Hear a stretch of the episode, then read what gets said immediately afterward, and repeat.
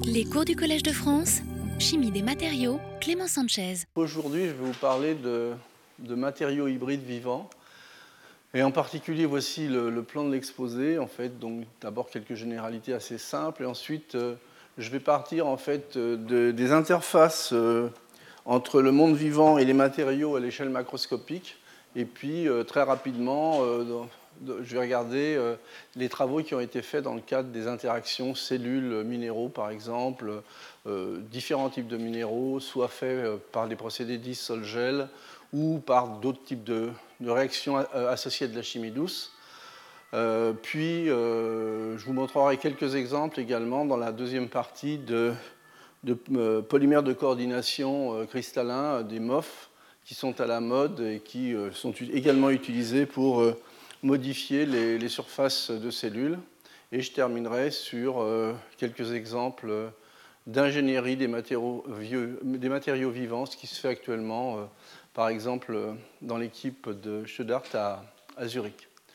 Bon, un rappel très rapide, hein, si on regarde le grand arbre du monde vivant, en fait, euh, globalement, on peut classer les, systèmes vivants en deux grandes catégories. Euh, les eucaryotes et les procaryotes. Les procaryotes, euh, il y a une seule cellule sans noyau, ce sont les, les, bactéries, par exemple. Celles qui sont très connues, ce sont les, les par exemple. Du côté donc, des, des, eucaryotes, donc, il y a un noyau et une ou plusieurs cellules. Dans les protistes, en général, c'est un noyau, une cellule. Euh, bon, pour les plantes, les champignons et le domaine des animaux. Donc, ce sont des systèmes qui sont en général pluricellulaire, pluricellulaire avec un noyau par cellule. Et donc, en fait, euh, la plupart des travaux aujourd'hui qui sont faits et reportés dans la littérature concernent bien entendu les bactéries, des travaux sur les plantes, euh, du côté de certaines cellules animales, bien entendu, et du côté des champignons. Alors une cellule, bon, euh, deux modèles très simples de cellules prokaryotes. Hein, vous voyez donc une cellule qui n'a pas de noyau. Typiquement, c'est là une bactérie avec sa, avec sa, queue bactérienne, ou bien les cellules telles qu'on les a dans, notre corps, des cellules donc euh, eucaryotes, avec un certain nombre d'organites, et je ne rentrerai pas dans le détail. Euh, et donc il y a énormément de travaux qui concernent finalement ces interactions entre cellules, monde vivant et matériaux, mais à, plusieurs échelles. Hein, à plusieurs échelles, c'est-à-dire que euh, les travaux, je dirais, plus axés sur le monde académique, euh, les échelles qui sont explorées sont les échelles nano, micro, macro, mais il y a déjà également dans, la vie de tous les jours des exemples d'interaction euh, entre, des, matériaux euh, et le monde vivant, par exemple. Bon, si je prends l'exemple des biominéraux, bien évidemment, ici, dans ce cas-là, toutes les échelles sont représentées de l'échelle nanométrique ou moléculaire, je dirais à l'échelle macroscopique. Il y a une notion qui est importante, c'est une notion importante pour la vie et puis pour les cellules, c'est justement la notion d'auto-assemblage d'une part, puisque toutes ces membranes servent à protéger finalement euh, l'organisme. Donc ce sont en général des assemblées euh, euh, micellaires pour certains ou phospholipidiques, mais bon, ce sont des, les concepts sont un peu les mêmes que dans la chimie et la physico-chimie des micelles. Et puis il y a cette notion également de cellularité. Alors les, exemples les plus évidents d'interaction entre le monde vivant et euh, les matériaux, eh bien, voici quelques-uns. Vous connaissez très bien les efforts qui sont faits actuellement par tous les architectes du végétal, par exemple comme Jean-François Dor. Hein, vous avez par exemple ce mur euh, c'est le plus grand mur végétal du monde, il est en Italie actuellement, et donc où il y a vraiment une, recherche d'optimiser finalement les interactions à l'interface entre un matériau qui, dans le cas présent, est un simple matériau de construction, et puis le monde vivant, qui sont en fait tous ces représentants multiples de la flore. En fait, il y a, une petite histoire que je peux vous raconter, qui peut être intéressante, qui sort un peu du cours.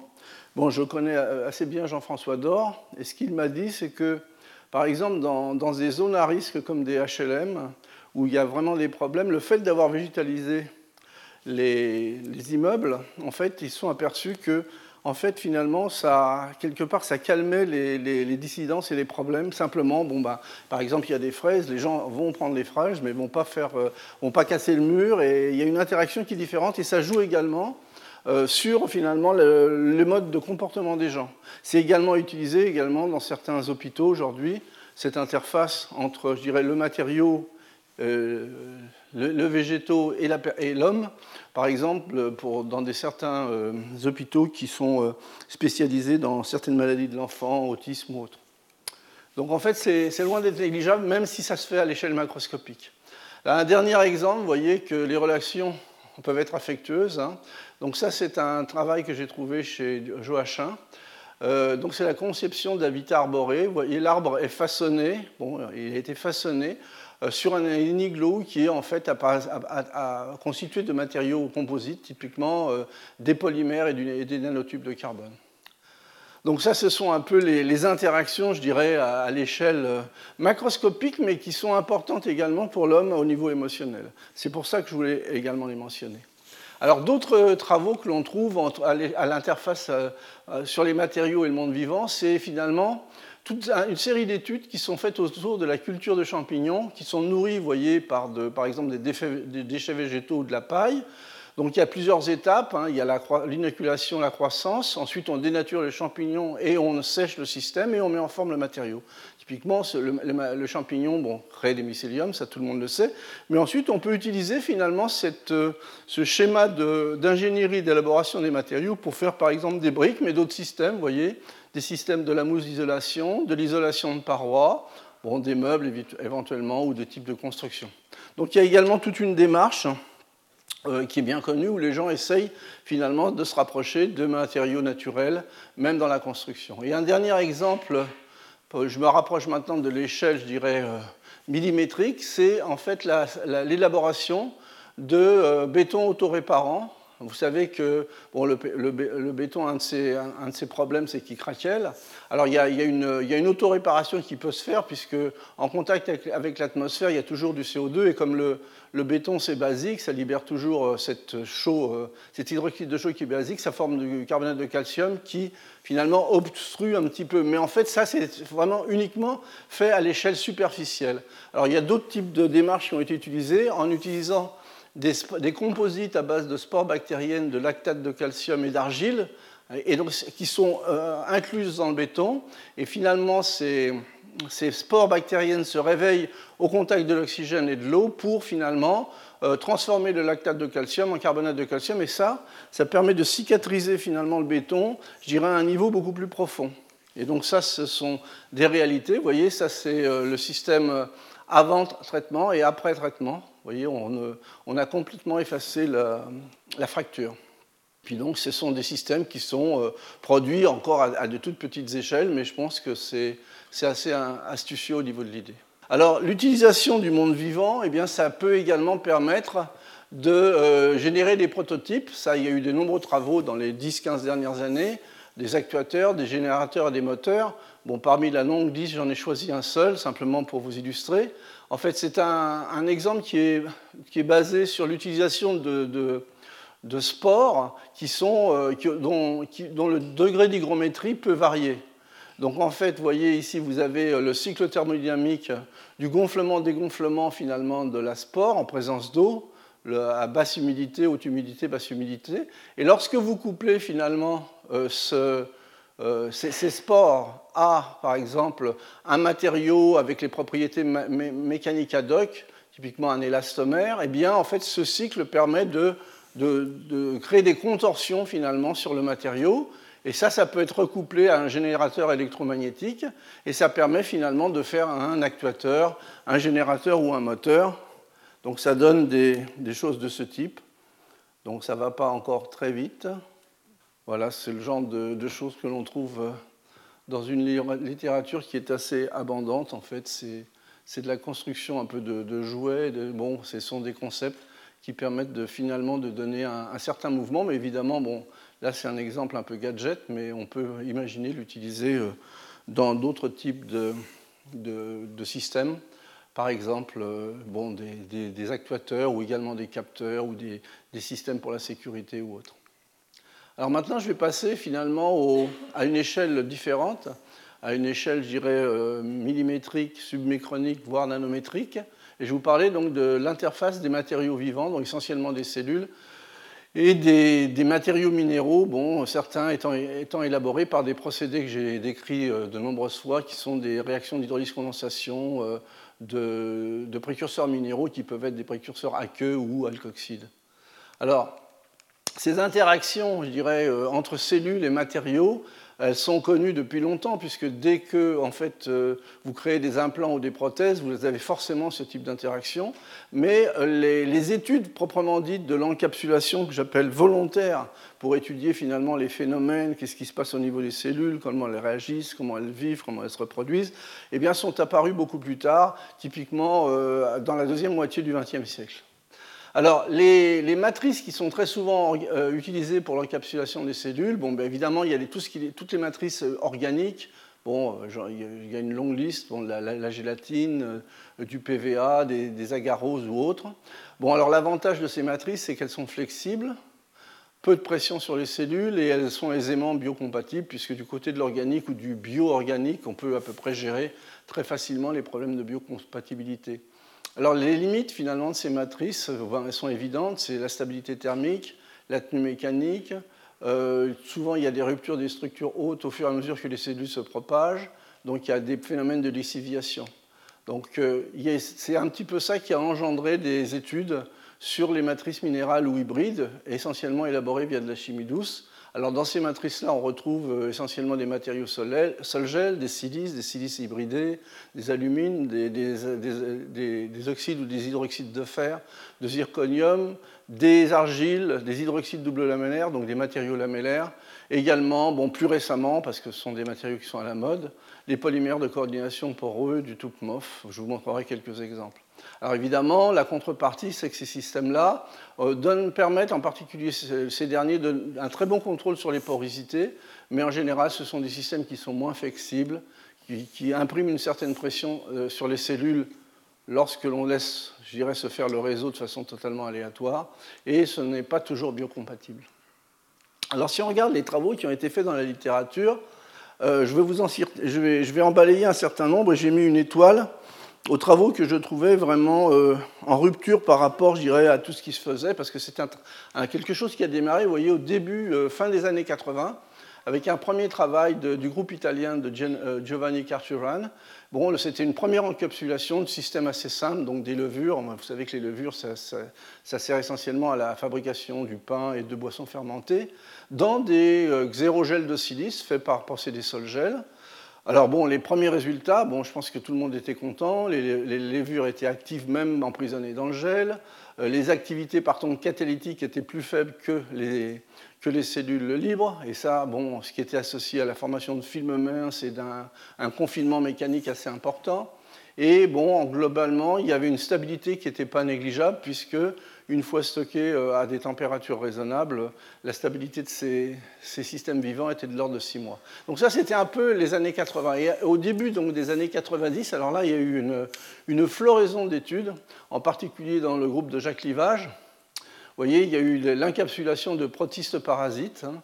Euh, donc ces protistes protézoaires, euh, justement, ce sont des, systèmes en fait, qui génèrent, la, la maladie de, la leishmaniose, qui est une maladie importante en Afrique. Et ce qu'il a montré dans ses premiers travaux avec son équipe de recherche, ça c'est un travail qui a été fait en collaboration avec euh, les équipes autour de Marc Gentilini à la Pitié-Salpêtrière, c'est que d'une part, on arrivait à immobiliser les bactéries, on arrivait à les visualiser correctement, que globalement, il y avait une intégrité cellulaire qui était relativement pas altérée et que, bon, euh, une grande partie des bactéries étaient encore viables après un mois. Donc ça a été un des premiers travaux également qui ont, euh, je dirais, été assez précurseurs dans le domaine. Donc ce qu'il a fait à cette époque-là, Jacques, avec son équipe, c'est que, bon, euh, il a il a constitué en fait des systèmes du type ELISA qui permettent de faire des, tests immunologiques.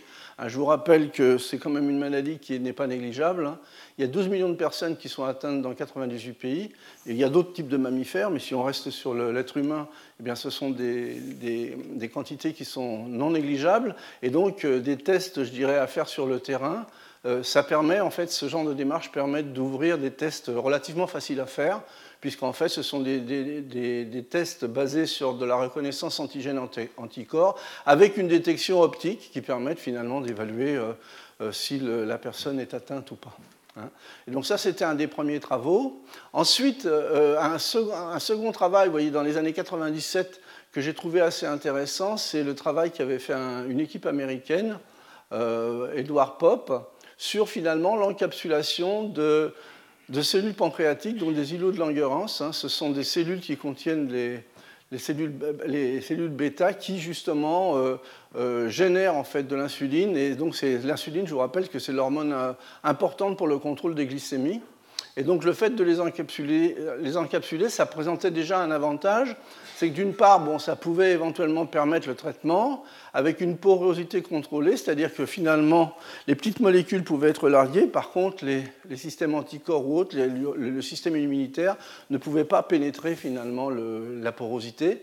Et donc ces matériaux ont été mis, vous voyez, sous forme de, petites billes à l'époque, et il y a une société qui existe toujours, hein, qui a été développée, en fait, qui développe ce type de matériaux aux États-Unis, donc des microbilles de, de silice poreuse avec des porosités contrôlées qui encapsulent finalement ce type de cellules. Ensuite, à nouveau, les groupes italiens autour de, de vous voyez, euh, ont commencé à immobiliser en fait d'autres types de cellules, des, cellules de plantes, et en particulier, euh, euh, vous voyez, c'est les cellules de Coronelia valinalis, c'est cette très jolie fleur en fait. Hein, euh, bon, donc à nouveau, il y a eu beaucoup de travaux, si vous préférez, à la même époque où finalement les choses étaient vues sous un angle différent parce que ce n'était pas la même cellule, mais globalement les conclusions bon, euh, étaient souvent les mêmes, c'est-à-dire que ça améliorait la stabilité, euh, on, pouvait, on pouvait utiliser ces matériaux Là, c'est typiquement des matériaux sol-gel avec des composites fibres de verre. Vous voyez là, et ça, ce que vous voyez ici, ce sont les cellules pour générer euh, des, des, principes, actifs, des, molécules chimiques euh, de ce type, par exemple. Donc, il y avait une certaine répétition des travaux, mais je dirais avec des, avec des systèmes qui sont différents. Mais globalement, les finalités sont très souvent les mêmes. Et puis, il y a cet ensemble de travaux de, juste avant les années 2000 par l'équipe de Botcher. En fait, c'était les premiers travaux du relargage contrôlé de principes actifs à partir de systèmes euh, de silice. Hein. Et donc ça, ça a ouvert finalement, vous voyez, c'était 97-99. Le premier travail sur les, les, les, billes de silice mésoporeuses à porosité contrôlée, c'est le travail publié par le groupe de Maria Valiatregui en 2001, donc tout ça. Et ensuite, ce sont des centaines de publications, voire des milliers, qui, sont en fait amorcés à partir de ces premiers travaux, avec des systèmes de plus en plus sophistiqués, des systèmes de reconnaissance ou autres, mais il est important de, signaler ces travaux parce que ce sont vraiment les travaux qui ont été euh, euh, précurseurs à l'époque. Et donc, vous voyez, euh, les années 2000, à nouveau le groupe donc, de Yannick Arturan, transplantation cellulaire, à nouveau de Dilo de Langerhans, hein, avec un certain nombre, je dirais, de, de conclusions qui en fait rejoignent, si on regarde bien l'article, rejoignent les, les, conclusions qu'avait fait Pop. Hein. C'est-à-dire que bon, ça permet d'exclure, euh, ce genre d'encapsulation permet d'exclure les, substances de haut poids moléculaire telles que les immunoglobulines, par exemple. Par, contre, l'albumine et les nutriments et les métabolites diffusent facilement. Euh, et globalement, euh, c'est suffisamment résistant à la biodégradation et au stress mécanique. Donc ça, c'était un petit peu des choses qui étaient assez entendu dans la communauté, donc commençant en gros au début 90 et 2000. Ensuite, vous avez toute une série de, travaux euh, en Angleterre ou en Australie et en France sur l'encapsulation de bactéries, de, systèmes avec des alcoxides ou sans alcoxides, donc des voies totalement aqueuses, avec du glycérol qui permet justement d'obtenir des milieux beaucoup plus ad hoc, beaucoup plus, euh, je dirais, biocompatibles avec, le, avec les micro-organismes. Donc vous avez toute une série de travaux.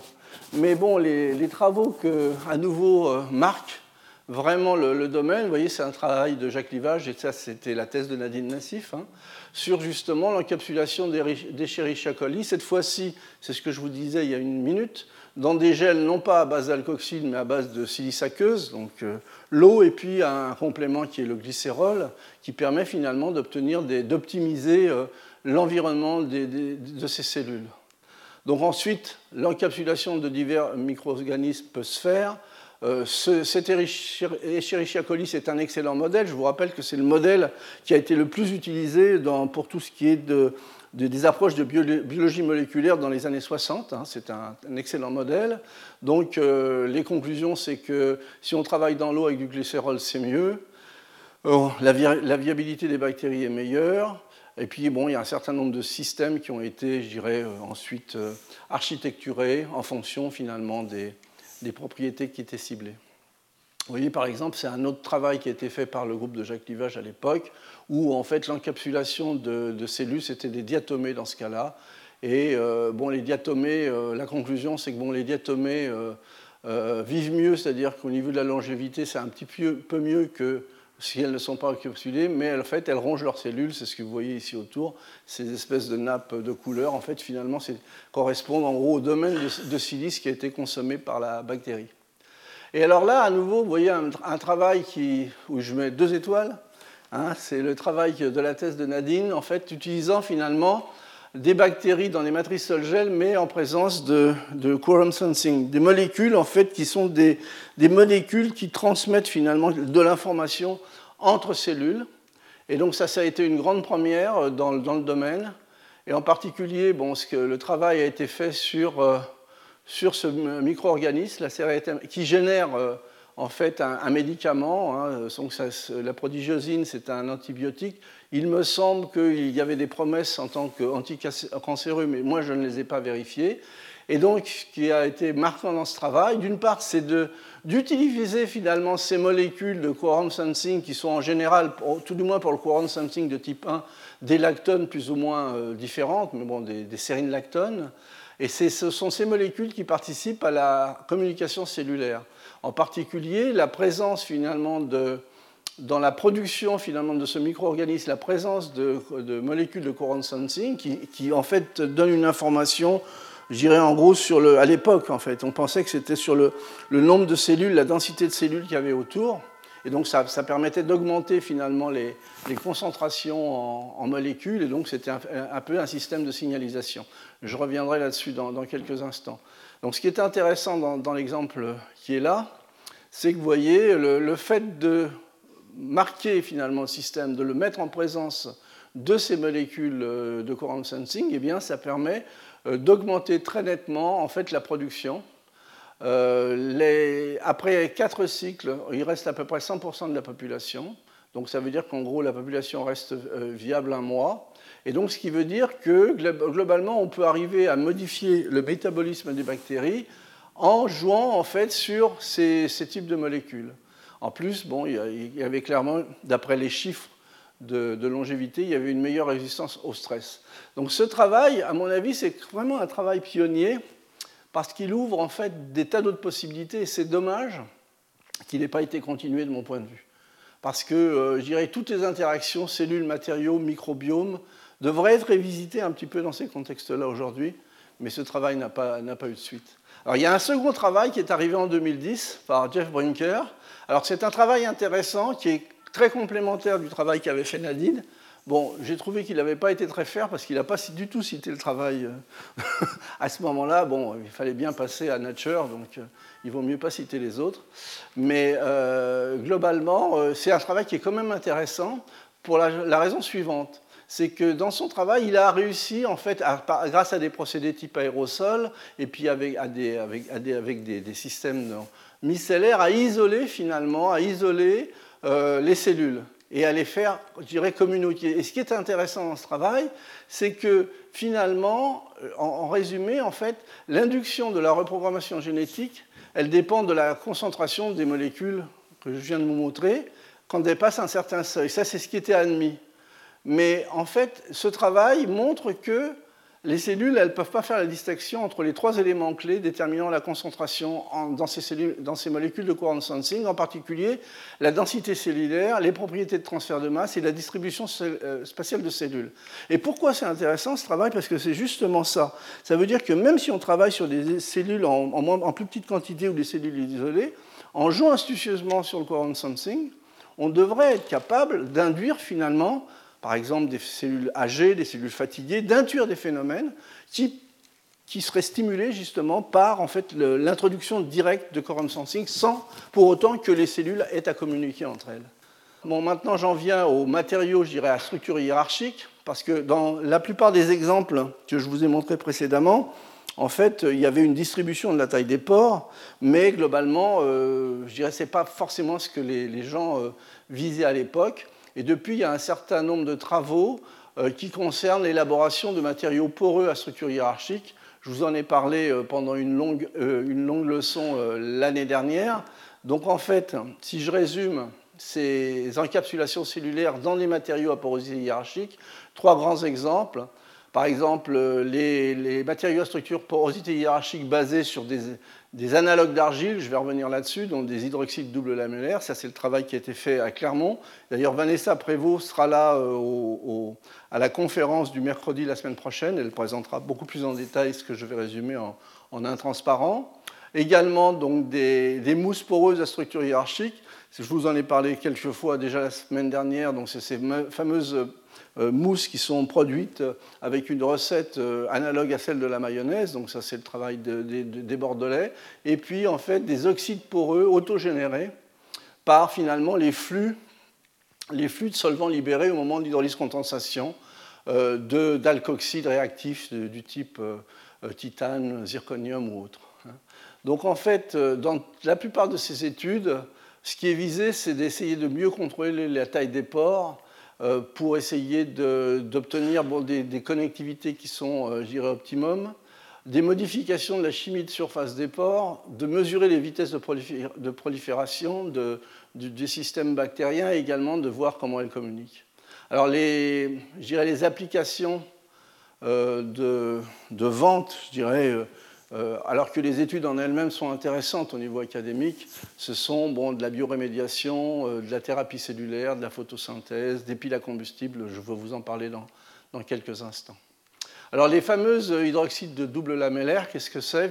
En fait, de façon très simpliste, en fait, ce sont des feuillets d'hydroxyde de, magnésium qu'on appelle la brucite, dans lequel euh, le magnésium qui est 2 est substitué par des cations qui sont trivalents. Donc ça veut dire que globalement, eh il y a un excès de charge et les feuillets vont être euh, de plus, vont, être positifs. Donc à l'intérieur, contrairement aux argiles, puisqu'on a exactement le, modèle inverse, eh bien, la compensation de charge se fait par l'injection d'anions négatifs.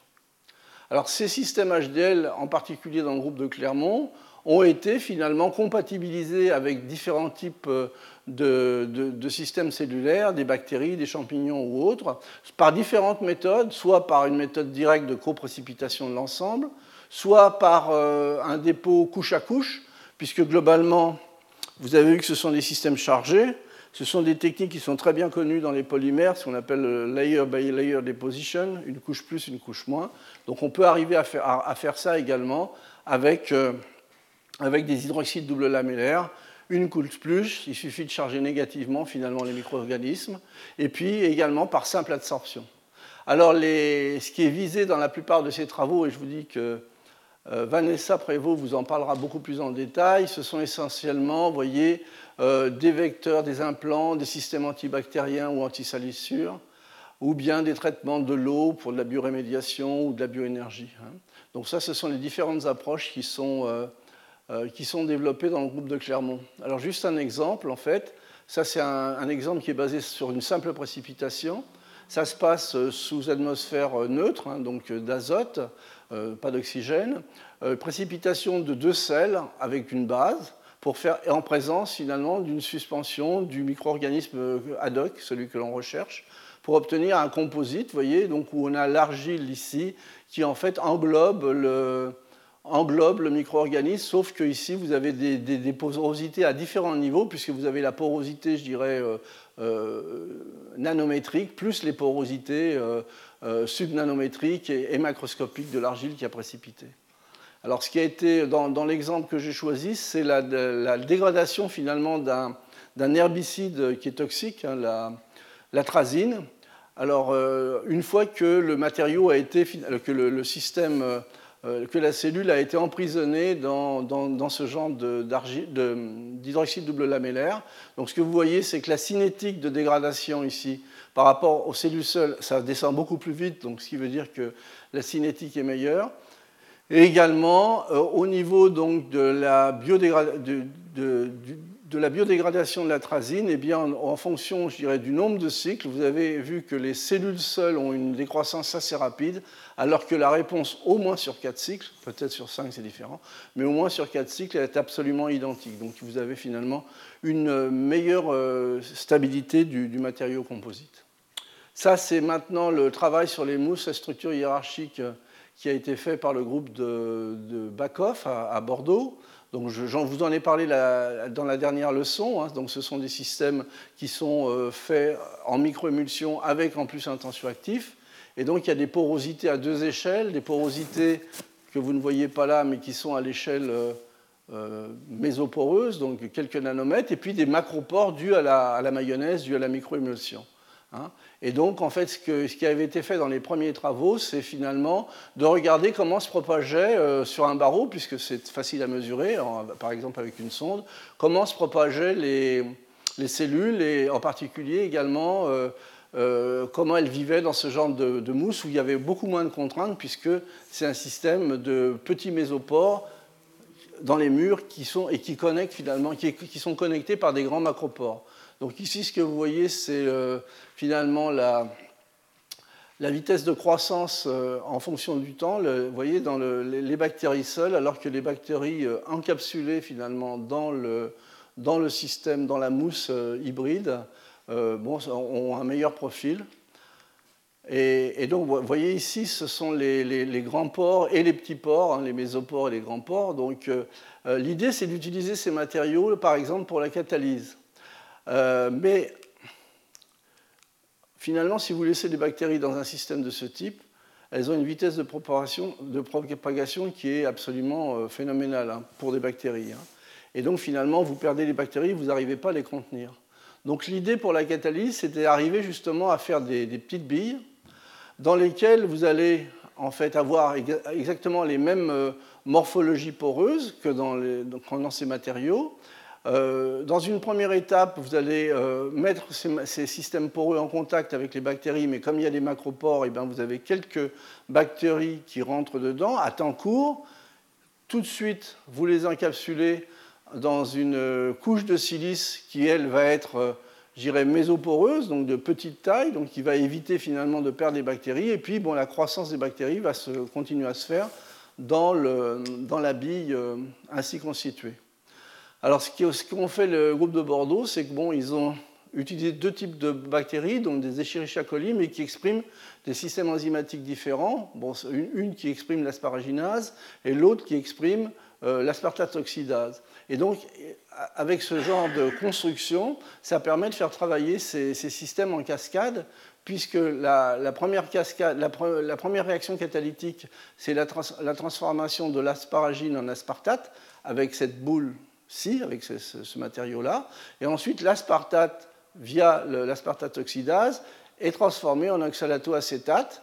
Ensuite, vous avez un couple redox qui se fait ici, combiné avec cette réaction. Puis, euh, euh, un deuxième cycle sur l'eau oxygénée euh, d'oxydoréduction qui est transféré sur une dernière enzyme qui est dans le milieu, elle.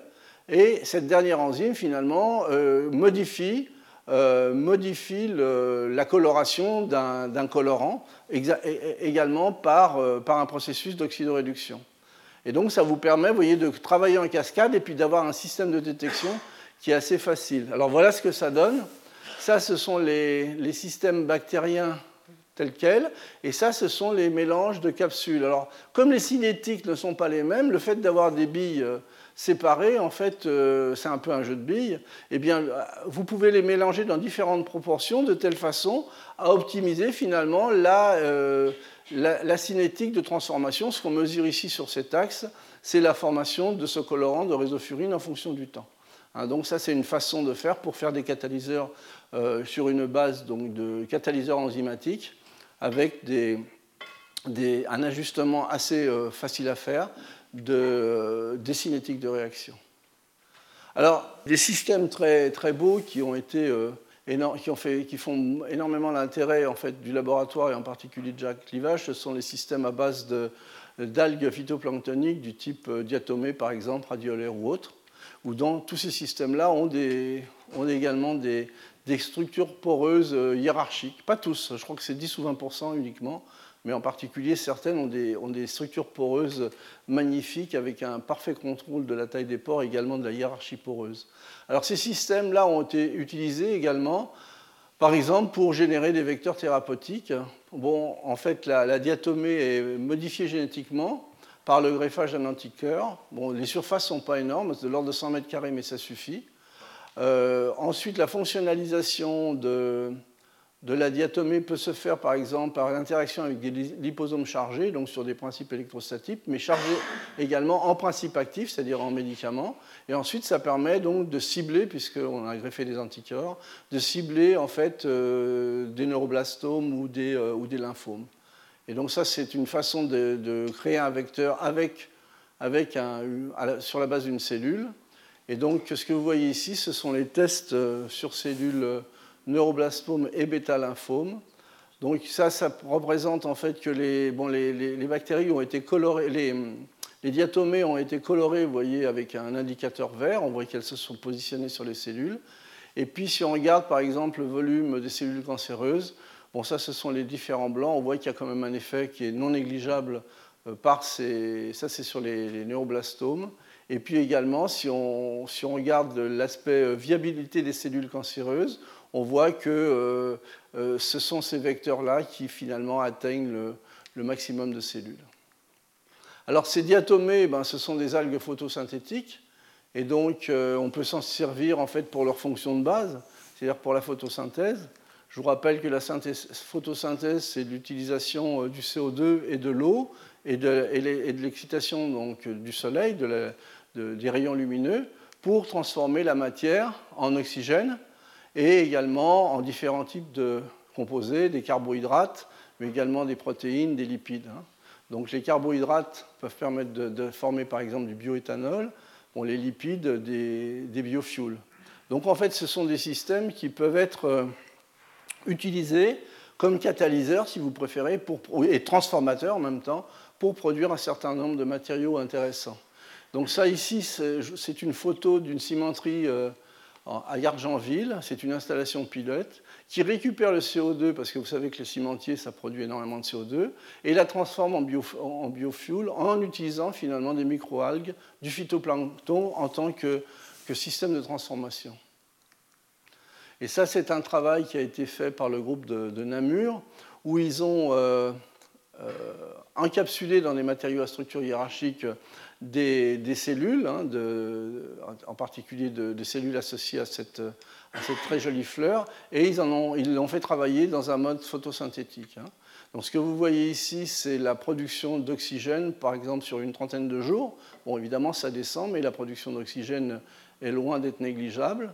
Hein. Et donc, globalement, elles produisent efficacement euh, de, l'oxygène, mais également des molécules intéressantes qui peuvent être, par exemple, des carbohydrates ou d'autres. Alors, ce système-là euh, est assez intéressant, il a été optimisé.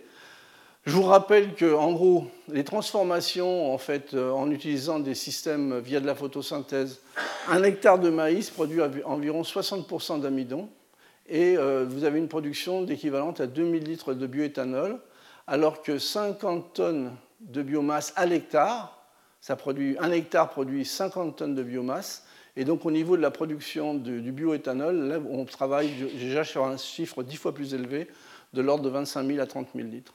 Donc l'utilisation de ces systèmes par rapport au procédé euh, euh, conventionnel euh, présente un certain nombre d'avantages. Donc maintenant, j'arrive à, cette partie de mon exposé où je vais vous montrer ce qui se fait en ce moment sur les polymères de coordination poreux à l'interface justement avec les cellules.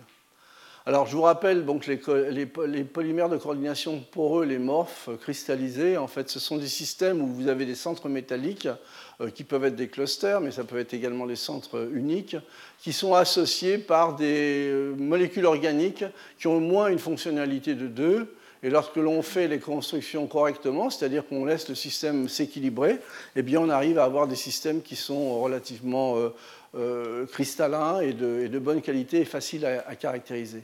En plus, tout ça, c'est basé sur une chimie de coordination entre des métaux et des ligands. Ce sont des choses qui sont euh, assez connues. Alors, il y a des grands choix, c'est ce que je vous ai dit l'année dernière, il y a un très grand choix à la fois des cations métalliques et des clusters, des centres métalliques et des assembleurs. Donc il y a énormément de publications. C'est un domaine où les gens publient énormément. Alors, les, porosités de ces systèmes, je vous rappelle, elles sont très bien contrôlables puisqu'on a des systèmes cristallins avec des cages. Donc en fait, on peut très bien ajuster les porosités. Euh, les, fragments qui permettent euh, aussi bien le métal que les parties organiques, on peut choisir des fragments qui soient plus ou moins biocompatibles. Dans des conditions douces, la synthèse se fait facilement. Les stabilités finalement de ces montants euh, peuvent être ajustées en fonction des, des concepts acide-base de durée mou dans un certain domaine. Par exemple, pour l'énergie, euh, les MOF euh, ont un peu du mal à faire leur trou pour des raisons de stabilité, mais pour tout ce qui touche le domaine médical, biomédical, la stabilité n'est pas du tout le même critère. Et donc, à partir de ce moment-là, on peut imaginer des systèmes. Alors, les stratégies, donc en plus, comme c'est de la chimie organique sur le linker, on peut euh, en fait euh, choisir des fonctionnalités très très variées, des fonctionnalités additionnelles.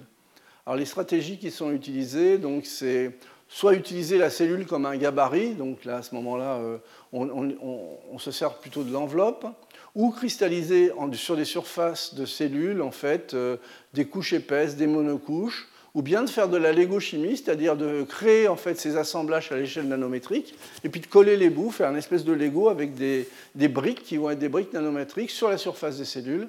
Et puis une dernière façon de faire, c'est d'aller créer finalement le, polymère de coordination cristallin au sein d'un organisme, par exemple dans une plante, puisque globalement, euh, euh, par aspiration capillaire, vous arrivez à, à faire rentrer en fait des réactifs.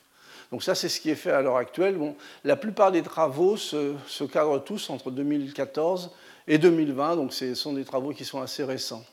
Donc euh, pourquoi c'est intéressant? Donc une cellule, bon, vous pouvez la recouvrir avec des MOF, hein, ça ce sont des, petits dessins qui sont faits. En plus, très souvent, sur les, sur les, extérieurs de cellules, vous avez un tas de fonctionnalités organiques qui peuvent servir de fonction d'accrochage. Donc ça, ça rend les choses un petit peu plus faciles. Et puis éventuellement, vous pouvez également vider la cellule par un traitement avec, un, alcool, par exemple, et puis vous pouvez utiliser en fait, cette cellule en fait, comme, euh, comme d'un réservoir, si vous préférez, bien calibré, etc. Donc ça, c'est un premier travail qui a été fait, voyez, en 2016 par une équipe américaine. Malgré les noms, c'est une équipe américaine. Euh, et donc, euh, l'idée, c'est d'utiliser finalement le, la coquille finalement de la cellule comme et s'en servir de réservoir. Donc on peut charger finalement cette cellule euh, vide avec un, principe actif.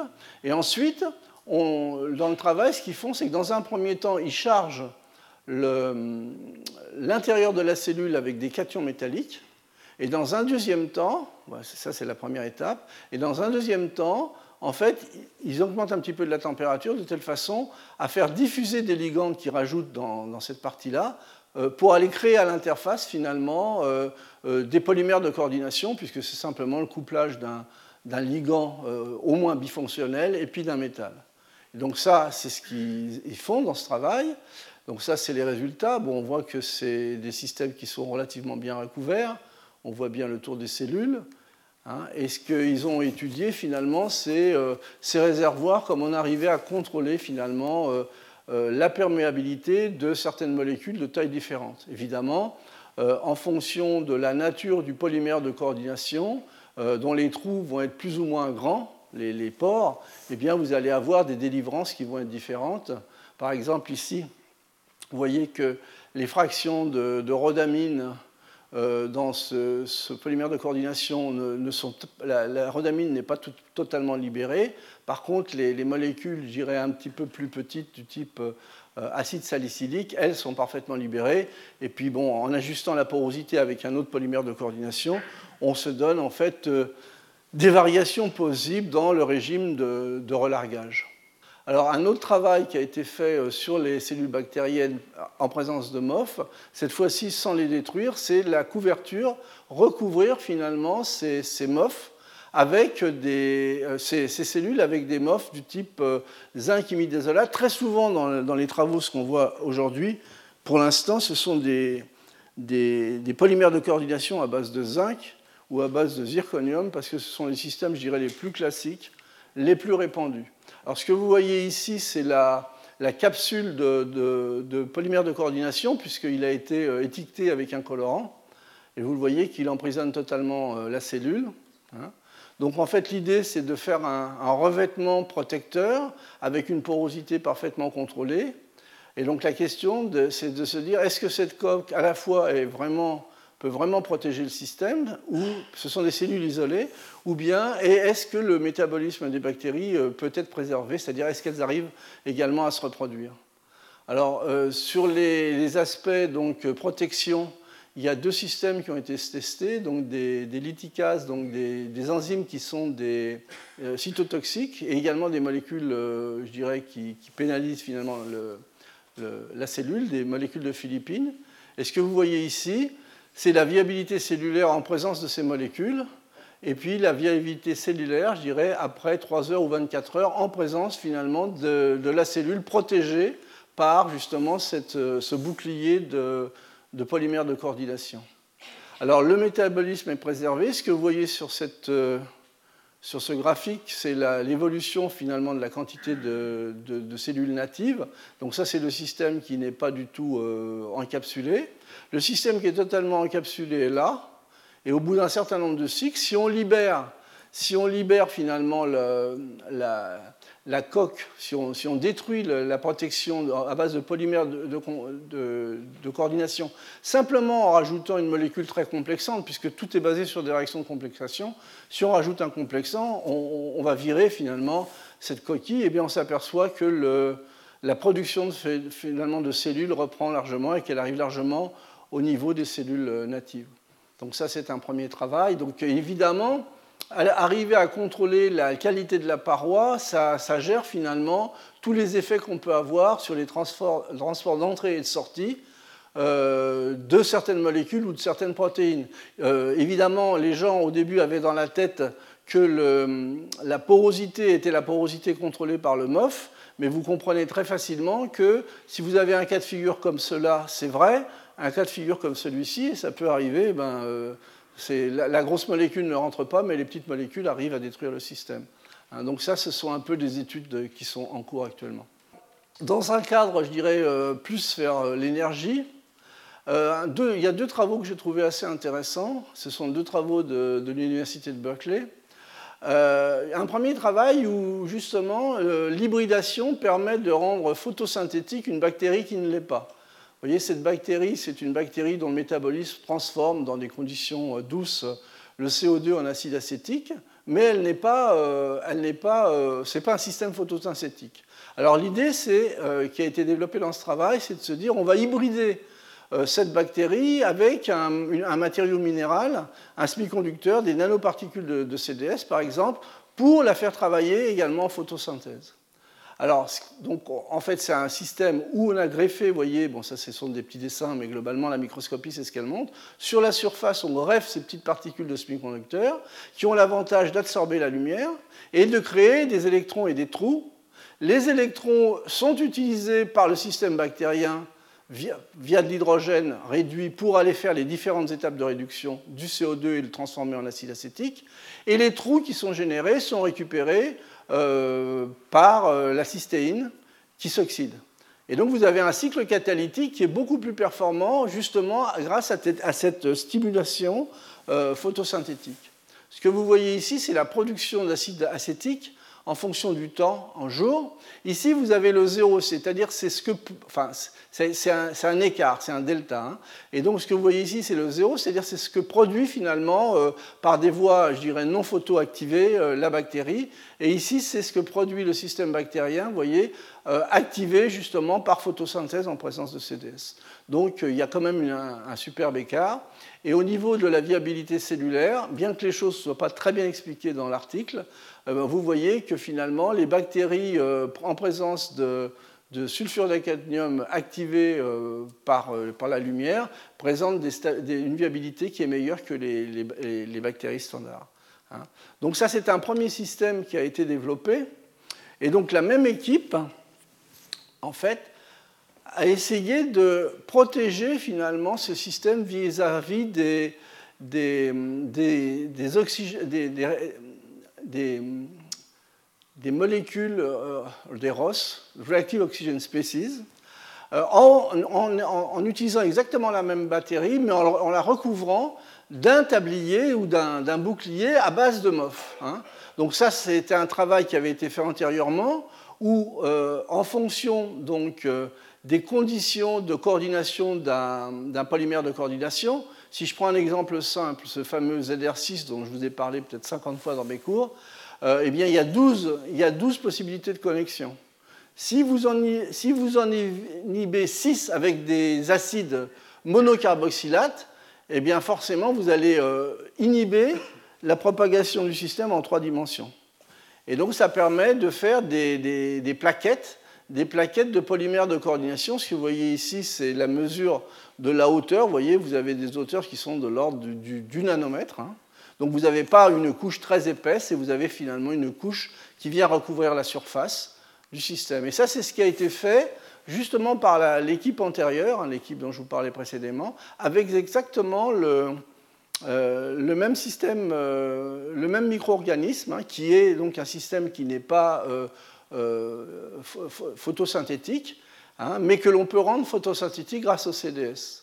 Et en particulier, vous voyez, bon, ça c'est les, les MOF au zirconium, qui ont, c'est toujours le même cœur, avec différents types de, ligands complexants. Euh, en jouant finalement sur la dynamique des liaisons, euh, des monoliaisons, on arrive à accrocher finalement le, polymère de coordination sur la surface. Hein. Donc typiquement, créer une espèce d'interface, euh, euh, parce qu'il y a des groupements finalement sur la cellule qui sont des groupements phosphates, et donc ces groupements phosphates, bon, finalement, ce sont des complexants et, ça accroche le système. C'est très facile à comprendre. Donc ce qui a été fait, c'est qu'il y a une étude finalement de la stabilité de ces systèmes, une fois qu'ils ont été protégés par cette coquille, euh, devant finalement les espèces réactives de l'oxygène, hein, qui sont des espèces radicalaires qui sont souvent euh, la cause soit de, soit de la mise en route du système immunitaire quand il y en a peu, ou bien de, de la mort du système quand il y en a beaucoup. Et donc au niveau de la, les données, ce sont les suivantes. En fonction du, de, ça c'est la reproduction en fonction du, du, temps. Donc en fait, on voit que le système se reproduit de la même façon avec ou sans MOF, globalement. Ça, le métabolisme est bon. La viabilité des cellules en présence d'air, eh bien, on voit que par rapport aux bactéries seules, eh bien, on a très clairement, ça c'est le système anaérobie, hein, donc il n'y a pas de ROS, euh, globalement le système, mais en présence d'air, eh bien, vous avez une nette amélioration de la réponse, euh, de la viabilité en fonction du temps. Et au niveau donc, de l'activité photosyntétique, euh, ça, ce sont les bactéries. Le premier exemple, le premier travail qui avait été fait, donc les bactéries simplement activées par le semi-conducteur CDS. Et ça, c'est le système des bactéries activées par le système CDS, plus la protection euh, avec le réseau euh, de polymères de coordination, et donc la réponse est bien meilleure. Euh, une façon de tester la, stabilité vis-à-vis des, espèces réactives de l'oxygène, c'est utiliser un système qui en génère, comme l'eau oxygénée. Et ce que vous voyez ici, c'est la viabilité des systèmes en fonction du temps à différentes doses. Et clairement, on voit que les, les, systèmes qui sont protégés, qui sont en vert ici, vous voyez, eh bien, la stabilité est meilleure que dans les systèmes qui ne sont pas protégés.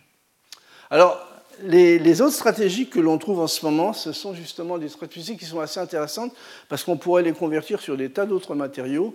C'est de se dire, bon, bah, on a suffisamment de connaissances aujourd'hui sur les espèces nanométriques pour être capable de faire des nanoparticules euh, de métaux de coordination, de polymères de coordination, Hein, donc à base de zinc, euh, de fer par exemple, ou de, le fameux IO66 à base de zirconium. On peut également faire des nanoparticules euh, à base de cuivre, de la silice, donc toute cette chimie-là est très bien connue, et on devrait pouvoir arriver à recouvrir finalement les milieux cellulaires par une approche un peu de type Lego en les connectant. Hein, et ça, c'est ce qui a été fait dans un travail récent par l'équipe de, de Brinker, vous voyez, c'est du fin 2019. Euh, et ça, c'est ce qu'on voit ici, c'est les, particules. Donc les, cellules, bon, il a pris comme modèle les cellules là, hein, qui sont des, cellules cancéreuses, euh, qui sont recouvertes finalement par ces polymères de coordination ou ces systèmes particulaires connectés.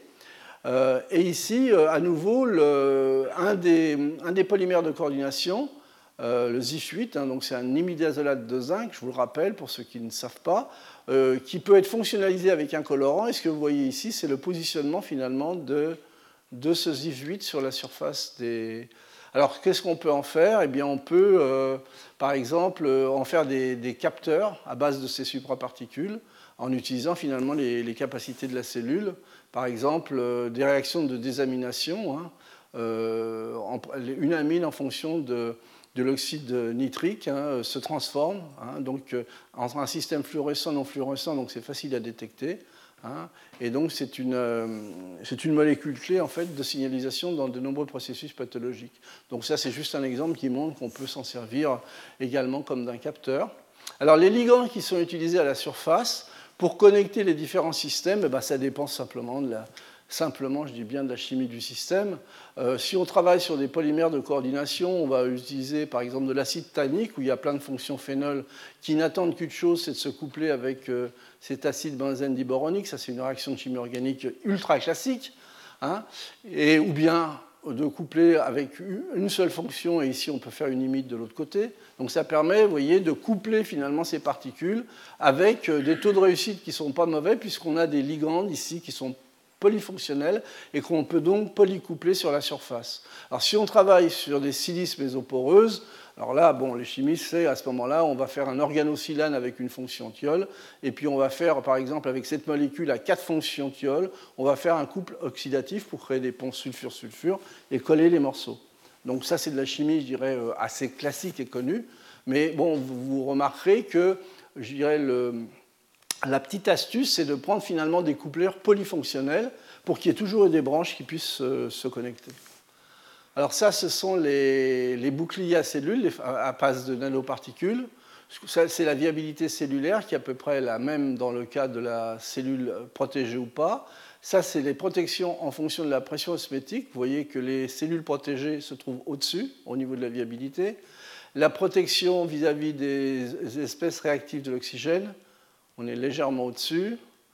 Euh, la résistance au pH, la résistance à l'UV et la résistance à la toxicité. Globalement, euh, bon, je dirais qu'ici, euh, les écarts sont moindres. Il faudrait voir vraiment les barres d'erreur, même si elles sont marquées.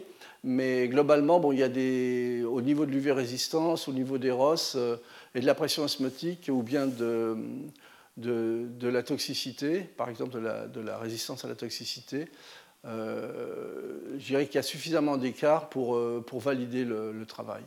Alors ces systèmes-là sont aussi intéressants parce que ça permet de renforcer les propriétés mécaniques du système. Ces mesures ont été faites par des mesures euh, du type indentation, à la fois des, sur, sur cellules, hein, à, la fois par des, la méthode de, cette méthode permet d'obtenir à la fois la dureté et le module élastique, donc le module Young, et ce que l'on voit, c'est qu'on a un facteur en gros d'amélioration, à la fois sur la dureté de Molly-Lund entre 3 et 4, pour ces cellules qui sont euh, protégées par ces boucliers de nanoparticules. Alors, bah, le chimiste, euh, la, chose qu'il sait encore le mieux faire, c'est de s'amuser un petit peu, quoi, de faire des mélanges. Et donc, en fait, euh, vous pouvez connecter, par exemple, différents types de polymères de coordination, différents types de cellules, pour faire des surfaces qui soient elles-mêmes composites avec des fonctionnalités différentes. Hein, ça, ça se voit assez bien. Ça, ce sont par exemple l'exemple de la silice, où on a marqué les silices, les différentes silices avec un colorant différent. Et là, bon, vous avez les trois silices euh, individuelles sur la cellule et là. Et ici, vous voyez finalement en 2D et en 3D, finalement, le positionnement de l'ensemble des particules. Donc, nobody's perfect, c'est vrai, mais c'est pas mal. C'est pas mal. Donc en fait, euh, ensuite, en fonction de la nature de la coquille, si on prend une coquille qui est conductrice et qu'on a des lingers où il y a des électronpies qui peuvent se promener, eh bien on peut avoir par exemple autour de la cellule une mesure courant tension, typiquement un système qui est semi-conducteur. Pas très bon, mais un semi-conducteur quand même. Et si on a par exemple des objets magnétiques autour, eh bien on peut les attirer à l'aimant. Hein, à partir du moment où, on choisit finalement les bonnes briques, les bonnes briques pour le Lego. Alors, un dernier exemple sur les MOF, hein, c'est celui de la cryopréservation des globules rouges. C'est comme ça que le travail est vendu, tout du moins. Donc, je vous rappelle qu'un des problèmes de la cryopréservation, c'est la formation de cristaux de glace qui génèrent des, dégâts mécaniques. Euh, également, pendant la cryoconservation, il y a des différences de pression osmotique qui vident les globules de leur eau. Euh, il faut absolument éviter la formation de cristaux de glace. Bon, c'est un verre, euh, donc il faut plutôt obtenir des verres d'eau mais dans le sens d'un verre amorphe, hein, d'un verre, oui. Hein. pour optimiser finalement ces systèmes. Alors, ce qui est fait en général, c'est que les gens utilisent des glycoprotéines ou des solvants type DMSO ou autres. Ou, euh, tout ça, le, jeu principal, c'est d'arriver à modifier finalement le réseau de liaison hydrogène de l'eau et d'arriver finalement à trouver les bonnes conditions pour former un verre amorphe et, minimiser les dégâts au niveau de la pression osmotique. Hein. Donc, jouer également sur la cinétique de congélation. Alors, il y a un exemple, il y a un matériau qui est proposé finalement dans cette étude euh, personnellement, euh, c'est intéressant au niveau du Lego, au niveau de la construction euh, du, matériau. Au niveau de l'application, je n'y crois pas trop, parce que finalement, après, il faut éliminer les MOF, etc. Mais je dirais que c'est un exemple qui est assez joli. Alors, l'idée, c'est d'utiliser un MOF nanométrique avec une chimie de surface et des distances qui peuvent être ajustées. Donc, on va partir d'un MOF à base de, zirconium, le, même, le ZR6, et puis on va commencer à le modifier avec des ligands aromatiques, euh, avec des groupements plus ou moins hydrophiles ou pas. Et donc l'idée, c'est d'arriver justement à créer un réseau de liaison hydrogène à l'interface HOMOF de telle manière à euh, optimiser ces facteurs-là. Hein. Donc voilà ce qui est fait. Donc ici, vous avez une photo d'un MOF de zirconium, du fameux IO66, sur un globule rouge. Et ce que vous voyez ici, c'est la tenue à l'hémolyse en fonction de la concentration en particules.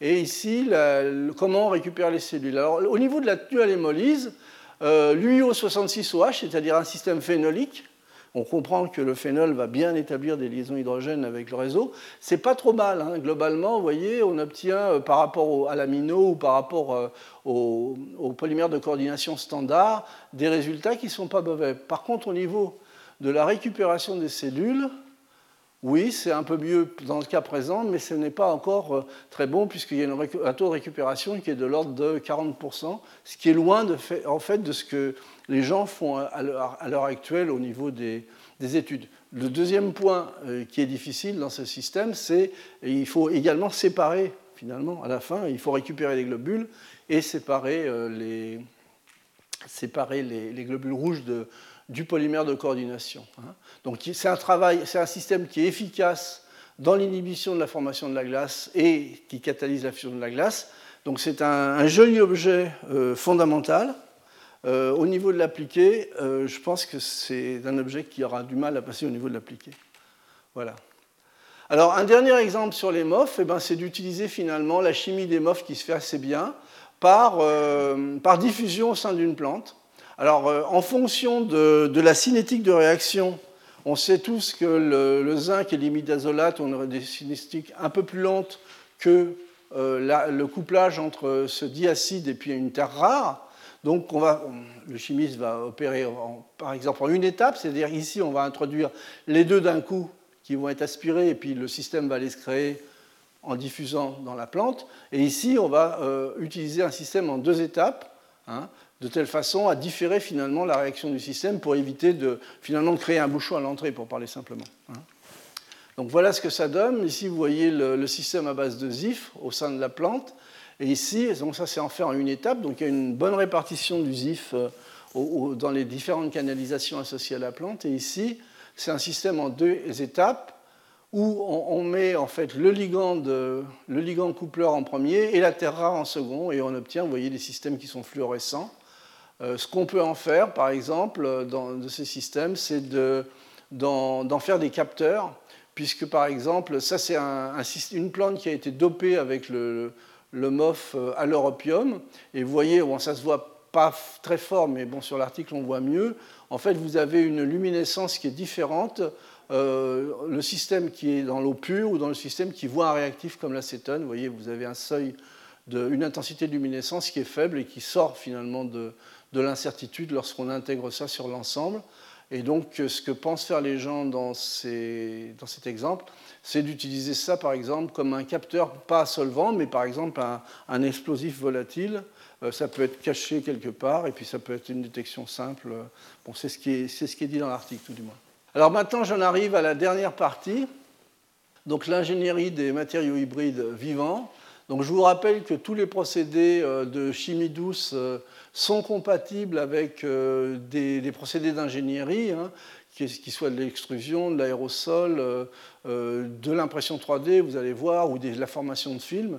Donc c'est un peu la richesse de toute la chimie du polymère du côté donc, de, la, de la matière minérale et de l'hybride, et donc dans les composites euh, cellules, euh, matériaux euh, minéraux ou hybrides, on peut facilement utiliser ces différents types de procédés.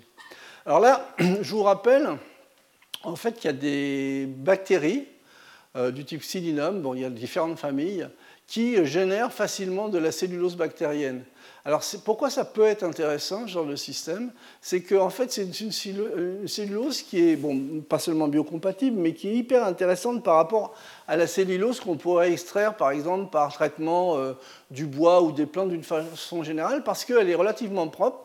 Il n'y a pas d'hémicellulose et il n'y a pas de lignine dans ce type de cellulose, ce qui entraîne finalement une résistance qui est 15 fois plus supérieure à la cellulose obtenue à partir du bois. Et c'est utilisé par exemple dans différentes applications, euh, propriétés acoustiques qui sont bien meilleures pour ces systèmes. Vous avez pas mal de systèmes euh, vendus en ce moment avec des membranes pour haut-parleurs où on met ce genre de, cellulose à l'intérieur. Et puis, bon, il y a différents types de, de, mise en, support ou d'applications possibles du côté des textiles. Bon, ça, c'est le système à base de cellulose uniquement. Alors, ce qu'a fait un groupe à Zurich, vous voyez assez récemment, c'est le groupe d'André Studart, c'est que finalement, ils ont couplé des bactéries, soit qui euh, peuvent être utilisées pour de la biorémédiation, soit des bactéries de la même famille, de Xylinum, euh, qui peuvent produire de la cellule bactérienne, des cellules bactériennes, avec un système d'impression jet d'encre, en créant une bio-encre euh, composite avec des matériaux type sol-gel, des sucres et de l'acide hyaluronique, qui peut être ou non euh, modifié avec des groupements polymérisables par irradiation, hein, des groupements métacrylates. Mais c'est pas tout le temps. Dans le cadre de la cellulose, ce n'est pas nécessaire. C'est nécessaire dans le cadre où on veut finalement simplement euh, mouler des, formes en présence de bactéries qui ne produisent pas de la cellulose. Alors voilà ce que ça donne. C'est un travail assez récent qui a été publié dans Science Advance. Donc des, vêtements, des tissus, vous voyez, euh, l'échelle c'est 15 cm, donc c'est pas négligeable, ou bien des, masques faciaux euh, pour greffe de peau. Bon, c'est un concept plutôt qu'autre chose, hein, parce que peut-être que ça serait beaucoup plus intéressant de le faire avec du collagène, mais ça montre que c'est faisable et qu'il y a des choses à faire dans ce domaine de façon très, très évidente. Donc ça, c'est également le mélange bactérien est possible. Et bon, dans l'article, vous verrez qu'il parle de formation multifonctionnelle. Un autre exemple d'ingénierie, ce sont les, la construction des piles à combustible. La dernière fois, je vous ai montré des piles à combustible basées simplement sur l'enzyme, mais bon, il y a des systèmes où on peut directement mettre le microbe, le micro-organisme. Pour, par exemple, à l'anode, vous avez la réaction d'oxydation de la matière, une matière usée, par exemple, en CO2.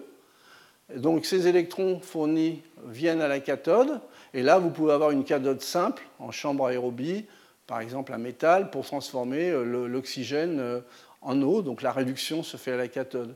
Donc réaction chimique de l'oxygène en eau. Mais vous pouvez également combiner ce système avec un deuxième système bactérien, c'est ce qui peut être fait. Et là, vous avez une cathode microbienne aérobie, par exemple à base d'algues vertes, et cette fois-ci, la réduction est biochimique Hein, de l'oxygène en eau, mais elle est faite par le micro-organisme. Évidemment, les transferts de charge d'électrons se font avec des, systèmes, des, substrats ou des électrodes qui sont conductrices. Et également, on peut même, dans certains cas, utiliser des, réactions anaérobies, par exemple, de transformation de nitrate en nitrite. Ça, ça peut être intéressant pour les sols et l'agriculture. Alors pourquoi c'est intéressant ces piles microbiennes? Eh bien, à, à différents niveaux. D'une part, vous voyez un pays comme l'Afrique, où il y a très peu de moyens, eh bien, euh, on peut faire une pile à combustible microbienne avec euh, un seau de la terre, du fumier, un fil de cuivre, du graphite et des bactéries. Donc, en fait, localement, on est capable de produire euh, à une échelle très petite et également un système non seulement qui va produire de l'énergie, puisque c'est une pile à combustible, mais également qui va pouvoir permettre de traiter des eaux, usées, par exemple, dans des territoires défavorisés. Ça, c'est ce qu'on peut faire, je dirais, à, une échelle, bon, aux États-Unis. Donc ça, c'est une pile à combustible totalement bactérienne euh, qui est composée par 48 euh, micropiles à combustible microbiennes. Hein. Ça s'est fait en Floride. Et puis, il y a des, par exemple des brasseries qui euh, vous savez que la, quantité d'eau usée dans une brasserie est assez conséquente, qui régénèrent finalement leurs eaux usées en utilisant également des, piles microbiennes. Et puis plus récemment, bon, il y a plusieurs sociétés, dont celle-ci, voyez, qui utilisent en fait des piles microbiennes pour produire de l'énergie tout en traitant les eaux usées. Et donc, évidemment, c'est intéressant au niveau écologique d'avoir ce genre de système qui finalement euh, peuvent être, j'irais, démocratisés à différentes échelles, pour parler simplement. Dans les derniers travaux, eh bien, ça c'est un travail que j'ai trouvé assez amusant. En fait, c'est la création d'un papier thermoélectrique en utilisant euh, des bactéries euh, qui vont produire de la cellulose pour euh, créer un réseau de cellulose et puis dans un système où on a des tubes de carbone. Donc l'idée, c'est d'arriver à, optimiser la percolation des fibres de cellulose et la percolation des fibres de carbone pour obtenir un matériau qui euh, a des effets thermoélectriques qu'on peut éventuellement mettre en forme comme un module. Bon, les facteurs de mérite pour les connaisseurs qui sont dans la, table sont, dans la salle sont assez faibles, mais bon, le concept n'est pas, pas inintéressant. Ça, ce sont des systèmes euh, où on se sert de, de, micro-organismes auto-nettoyants, voyez, à travers de, de, membranes poreuses, déchets alimentaires. Bon, ça, c'est un travail euh, assez ancien, de l'ordre de 2012, où finalement, euh, c'est un champignon qui est situé dessous, qui métabolise et dégrade la saleté. Donc ça, ce sont des trucs. Et puis, ce qu'on a toujours dans la tête, c'est finalement que le matériau vivant, ça bouge. Et c'est pour ça que j'aimerais bien finir sur ce genre d'exemple. Ça, c'est un travail assez ancien qui a été fait par Louisa Decola, où elle a couplé, vous voyez, un nanomatériau poreux, typiquement une zéolite, donc un aluminosilicate, hein, euh, parfaitement contrôlé, de taille et tout, euh, qui est lui-même euh, chargé, enfin qui, n'est pas neutre, avec finalement des, bactéries qui peuvent être également fonctionnalisées avec des colorants ou des, systèmes luminescents. Hein, donc en fait, c'est cette connectique-là. Alors, bon, l'azéolite à pH 9, elle est fonctionnalisée avec des fonctions ammonium, donc en fait, elle est positive alors que l'Escherichia coli est négatif. Donc c'est simplement des interactions électrostatiques. Et statistiquement, ça peut se faire. On peut obtenir des objets comme ça. Ce que vous voyez ici, c'est la bactérie, et ici, c'est son petit chapeau qui correspond à, la zéolite. Et puis, bon, évidemment, euh, vous pouvez obtenir des systèmes avec euh, une seule zéolite ou deux zéolites. C'est ce qu'on trouve dans l'article. Hein. Donc en fait, euh, l'idée de, mouvement et de vie est assez intéressante. Vous voyez, avec le truc, on voit bien la boue. Donc ça, c'est vraiment l'idée qu'on a de la vie, hein, c'est que ça bouge et qu'on le voit directement sur l'écran avec ce genre de bactéries. Alors pour terminer, les matériaux hybrides vivants, une ingénierie, oui, il y a beaucoup de travaux. Moi personnellement, à la lecture de ces travaux-là, je pense que les travaux qu'il faut reprendre, c'est les travaux associés au, je vais le redire, au quorum sensing, euh, associés au microbiome, de vraiment mieux étudier ces systèmes, pour, par exemple pour le vieillissement de la peau, pour, pour, pour, les, pour, les, pour des aspects cosmétiques ou des aspects médicaux. Là, il y a vraiment un, gros travail à faire en collaboration avec des, des gens compétents de la biologie et qui n'a pas, à, mon, à, ma connaissance, qui n'a pas du tout été vraiment exploré euh, jusqu'à maintenant. Donc pour faire des matériaux un petit peu à la carte, hein, euh, avec différents types d'applications. Hein. donc ça, c'est, on, est à, on est à l'aube finalement de pouvoir créer ces choses-là parce qu'il y a les compétences dans différents laboratoires. Il faut encore que les gens aient envie de travailler entre eux. Hein. Alors, on voit euh, arriver ce genre de choses, hein. euh, des plantes augmentées, des robots plantes. Alors, la nature et l'homme, soi-disant, vont être augmentés ou diminués, ça c'est la question qu'on peut se poser. On va vraiment vers un monde qui change, mais vous voyez, les temps changent, mais je me pose la question, est-ce qu'on avance vraiment? Est-ce qu'on change nos comportements? Vous voyez la révolution mobile.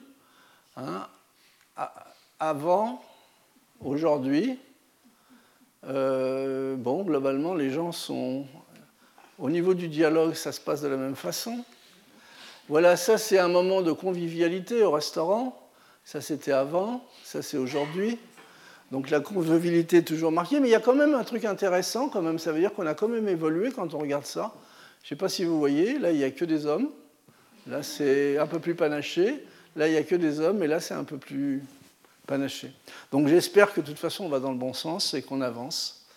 Voilà, et je vous remercie pour votre attention. Je vous rappelle que mercredi prochain, il va y avoir un colloque sur la chimie douce où un, bon nombre de collègues venant de différentes euh, institutions et de villes de province viendront présenter leurs résultats les plus marquants. Je vous remercie pour votre attention. Retrouvez tous les contenus du Collège de France sur www.colège-2-france.fr.